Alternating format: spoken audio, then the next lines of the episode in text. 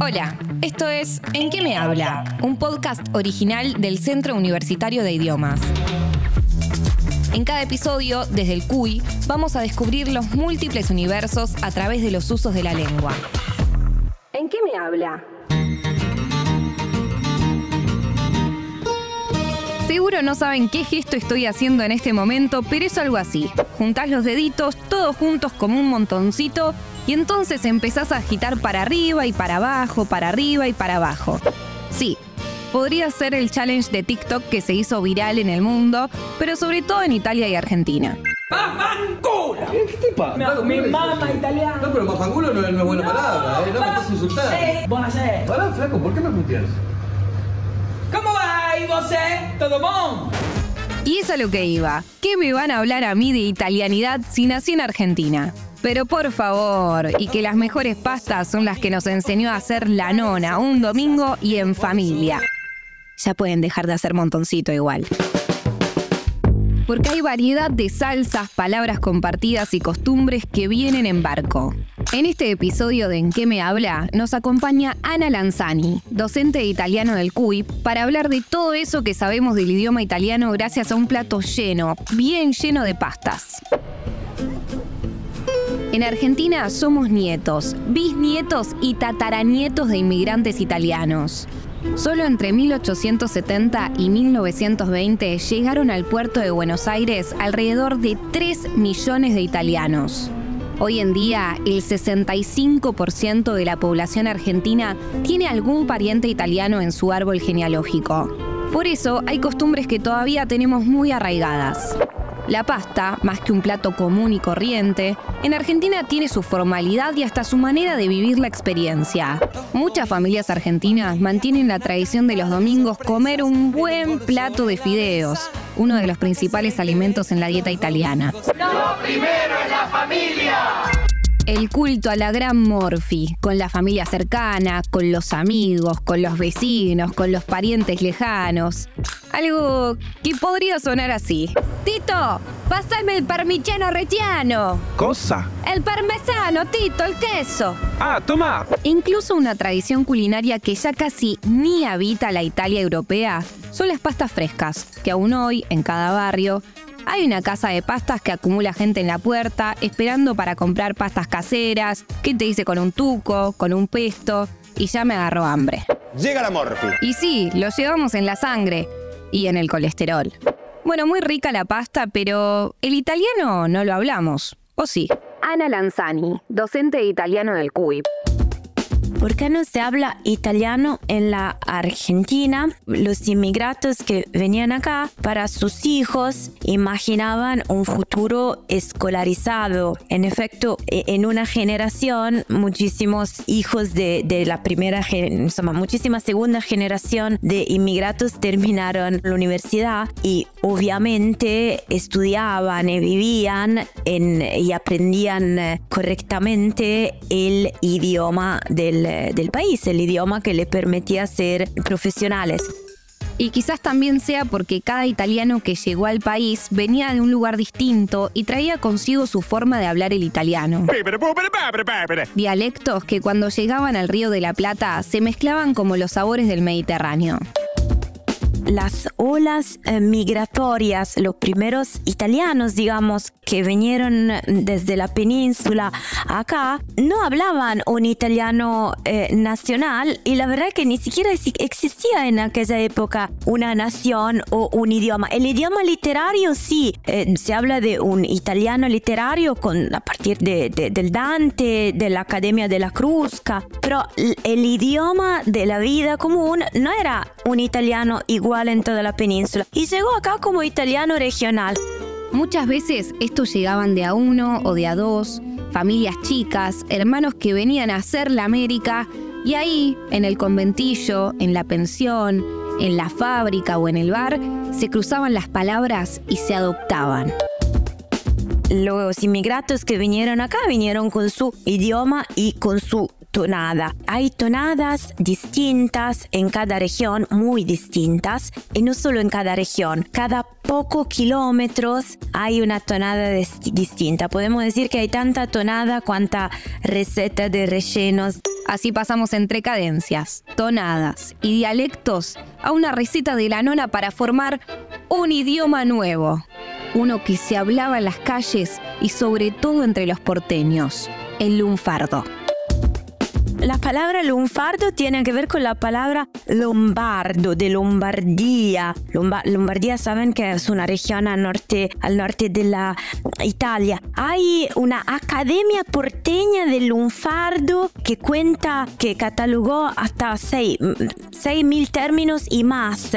¿Qué era? Es un idioma que se, que se generó en los conventillos debido a lo que decíamos antes, que las personas inmigradas de varias partes de Italia necesitaban un código para comunicar. Y este código como que llegó a consolidarse y hasta a tener, eh, a, ser casi un idioma. Entonces, eh, el lunfardo sí tiene que ver con las palabras eh, de dialectos italianos, palabras regionales italianas que llegan y se mezclan al español, se mezclan entre ellas, se, mezclan al español porteño y generan esta esta, maravilla fértil eh, de, idioma.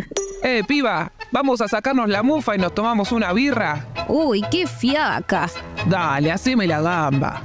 No hablamos así todo el tiempo, pero casi. Muchas de estas palabras, laburo, fiaca, pibe, gamba, mufa, son palabras de los dos idiomas. Y hasta el día de hoy, en cada frase usamos una o dos palabras que vienen de ahí que lo había catado la yunta laborando en societe. Como decía Ana Lanzani, de los distintos dialectos fuimos apropiándonos de palabras. Chanta viene del dialecto genovés, donde chantapufi significa el que te mete un clavo, el que te clava con algo.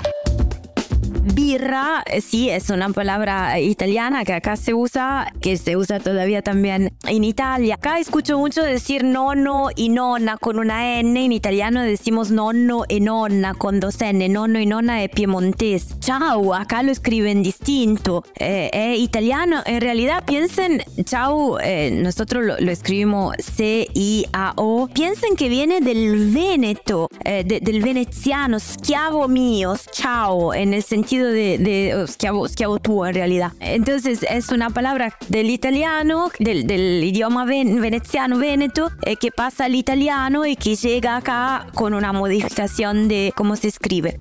Pero no solo incorporamos palabras, sino también gestos. Ahora pueden volver a hacer montoncito. Cosa, dove, per qué. Todo esto significa el montoncito. ¿Qué? Dónde y por qué. Es buenísima, la especialidad. Pero no es el único. Los italianos usan aproximadamente 250 gestos cotidianamente al hablar. Como cuando caes a la ferretería y pedís el coso, el coso del cosito, el coso, el cosito. Pero ¿de dónde viene esa tradición de pasta ítalo-argentina?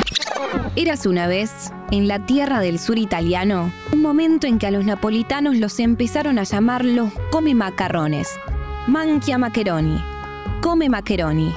Más allá de la explicación social sobre los precios baratos de los fideos, también hay una realidad industrial. En el siglo XVII se desarrolló la famosa máquina torchio, la máquina de hacer pastas. Y también hay una explicación religiosa. La pasta era una comida ideal en los días magros en que estaba prohibido comer carne. Y así también llegó la historia de los ñoquis, que en Italia se pronuncia similar, pero se escribe distinto. Todos los 29 no hay un bodegón o un restaurante que no te ofrezca unos ñoquis con sus diferentes salsas. La historia nos lleva al día de San Miguel, el 29 de septiembre, donde el joven San Pantaleón, mártir cristiano nacido a finales del siglo III, predicaba y curaba enfermos. En una de esas visitas, lo invitaron a comer ñoquis. Al irse, prometió que los próximos meses mejoraría la pesca. Y debajo del plato encontraron unas monedas de oro. Uf, el amor por los ñoquis. Flor de costumbre nos quedó, ¿no, Ana? El tema de la gastronomía y de las palabras de la gastronomía es otro tema enorme seguramente hay palabras de la gastronomía que, italiana que llegaron al mundo, como por ejemplo pizza o eh, tiramisú. Tiramisú es una de las palabras más conocidas, una de las palabras italianas más conocidas del mundo y es simpático eh, notar que tiramisú es como una palabra italiana de los años 70 del 900. Eh, entonces, seguramente llegaron palabras de la gastronomía italiana 100 años antes de, de tiramisú acá en la Argentina. Interesante ver cómo cambió en algunos casos el contenido. Lo que llamamos acá pesto no necesariamente indica exactamente la misma preparación o la misma receta que indica pesto en Italia. Entonces sí, se traslada la palabra, se traslada la palabra mozzarella, pero se cambia en mozzarella y cambia también el producto que hay atrás. En Italia aman la pasta. Ayer, hoy y siempre. Cada italiano ingiere 23 kilos de pasta al año. Fuchili, farfalle, tagliatelle, tortellini. Y así podríamos seguir un rato largo porque hay más de 200 tipos de pasta. Nombres que los argentinos adaptamos a tirauzones, monitos, tallarines, capeletinis y muchos tipos más, como los argentinos. ¿Cómo? Cosa, dove, ¿por qué? Acá me dicen que no. Los sorrentinos son argentinos, hechos acá, pero por italianos. Yo hago puchero, ella hace puchero. Yo hago ravioles, ella hace ravioles. ¡Qué país! Sí, dale, ya está, hasta eso. Dale, pon el agua que estamos todos.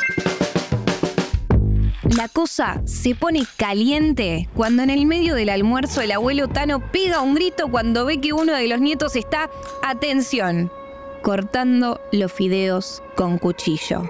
Mamma mía. Y acá entramos en el terreno pantanoso de los mitos y verdades de cómo comen la pasta los italianos y cuáles son las diferencias con las de los argentinos. Definitivamente, los italianos no cortan la pasta. Tampoco usan la cuchara. La tienen súper clara. El queso rallado, ese ingrediente casi imprescindible en la mesa de cualquier argentino que se disponga a comer fideos, para los italianos podemos decir que no es tan necesario. Y el punto de la pasta, pero por favor, al dente, mira, te hago montoncito. Para cosas pasadas, hacete un risotto. En el Centro Universitario de Idiomas puedes estudiar italiano de manera online y presencial. Consulta más en www.cui.edu.ar. Esto fue ¿En qué me habla? Un podcast original del CUI que te ayuda a aprender sobre culturas a través de los idiomas. No olvides suscribirte y darle a la campanita para encontrar nuevos episodios. Hasta la próxima.